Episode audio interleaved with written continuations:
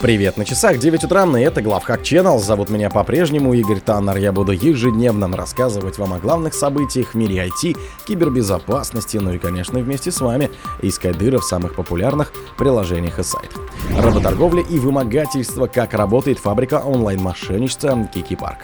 Миллионы на обмане, как лжецы наживаются на интернет-фейках. Белый дом мы терпели 34 года. Пришло время разобраться со всеми уязвимостями. Ипотечный потолок для IT-отрасли подняли до 700 миллиардов рублей. Мета на страже честных выборов. Битва за правду состоится уже этим летом. Британские военные разрабатывают квантовый навигатор, не зависящий от GPS. Спонсор подкаста Глаз Бога. Глаз Бога это самый подробный и удобный бот пробива людей, их соцсетей и автомобилей в Телеграме. Работорговля, вымогательство, как работает фабрика онлайн-мошенничества Кики Парка. Расследование показало, какие онлайн-преступления принесли 100 миллионов долларов мошенническому синдикату Мьянмы. Исследователи выявили, что недавно построенная фабрика мошенничества на границе Мьянмы и Таиланда заработала почти 100 миллионов долларов за менее чем два года. Подробности о деятельности онлайн-преступников были раскрыты в ходе совместного расследования сервиса Chain Analysis и правозащитной организации. Фабрика мошенничества и центр торговли людьми Кики Парк, расположенный вдоль реки Моэй на границе с Таиландом, представляет собой зону, где, как сообщается, тысячи работников удерживаются против своей воли. Сотрудники фабрики вынуждены заниматься мошенничеством, при которой мошенник в ходе онлайн-переписки входит в доверие жертвы, а затем обманным путем убеждает ее совершать фиктивные инвестиции. Расследование началось после того, как правозащитная организация предоставила China Analysis два адреса криптокошельков, которые, по словам правозащитной организации, связаны с китайской подставной компанией, работающей в Кики-парке. С момента создания кошельков в июле 2022 года мошенники переводили на них средства средства, заработанные в ходе онлайн-преступлений. Часть поступлений, вероятно, происходит из операций, связанных с мошенничеством на сайте знакомств. А также отмечается, что на эти адреса семьи похищенных людей должны были переводить выкуп за их освобождение, каждый из которых превышал 30 тысяч долларов. Миллионы на обмане, как лжецы наживаются на интернет-фейках. В последнее время в интернете наблюдается устойчивый рост количества веб-сайтов, распространяющих фейковые новости и неточные сообщения. Как сообщают специалисты News Guard, количество сайтов с искусственно сгенерированными новостями, распространяющими неправоверную или откровенно ложную инфу, выросло с менее чем 50 в мае до около 600 в декабре прошлого года, что является более чем десятикратным увеличением за довольно короткий срок. На текущий момент общее число площадок распространяющих ложную инфу, достигло 713. Они поддерживают контент на 15 языках, среди которых арабский, китайский, чешский, нидерландский, английский, французский, немецкий, индонезийский, итальянский, корейский, португальский, испанский, тагальский, тайский и турецкий. Продолжающийся рост числа таких сайтов указывает на устойчивую тенденцию к увеличению проблемы, что должно заставить потребителей новостей по всему миру быть бдительными. Белый дом. Мы терпели 34 года. Пришло время разобраться со всеми уязвимостями. Администрация Байдена продолжает оказывать давление на IT-индустрию, требуя изменить подход к разработке ПО.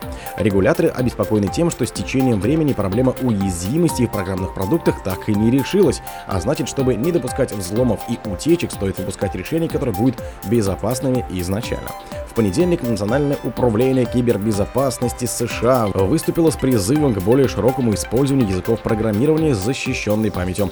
Такое явление, как уязвимости в системах защиты, появилось еще в 80-х годах из-за ошибок в управлении памяти и до сих пор остаются причиной крупнейших инцидентов.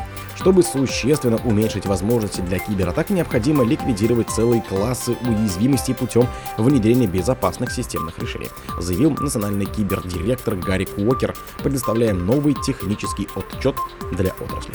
Ипотечный потолок для IT-отрасли подняли до 700 миллиардов рублей. Правительство РФ планирует увеличить общий лимит по программе льготной IT-ипотеки до 700 миллиардов рублей. Об этом сообщили в телеграм-канале Минцифры.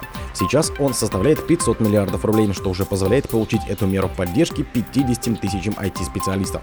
Благодаря увеличению общего лимита получится дополнительно поддержать не менее 15 тысяч айтишников. Больше всего кредитов в рамках программы оформлено жителями в Москве, Санкт-Петербурге, Московской области, Свердловской области и в Татарстане. За все время действия программы банки получили 167 тысяч заявок от IT-специалистов и выдали 51,1 тысячу ипотечных кредитов на общую сумму 447 миллиардов рублей прошлом году правила программы упростили, расширили возрастные рамки и снизили необходимый уровень дохода для сотрудников младше 35 лет. Требования к зарплате отменили. полностью. Мета на страже честных выборов. Битва за правду состоится уже этим летом. Компания Мета объявила о значительном усилении мер по борьбе с дезинформацией в преддверии выборов в Европейский парламент, запланированных в начале июня этого года. В рамках этих усилий будет создана специальная команда из экспертов в разных областях, основной задачей которых станет оперативная идентификация и нейтрализация угроз на платформах компании Facebook и Instagram, связанных с выборами. Они, кстати, запрещены. Не, не выборы, а соцсети.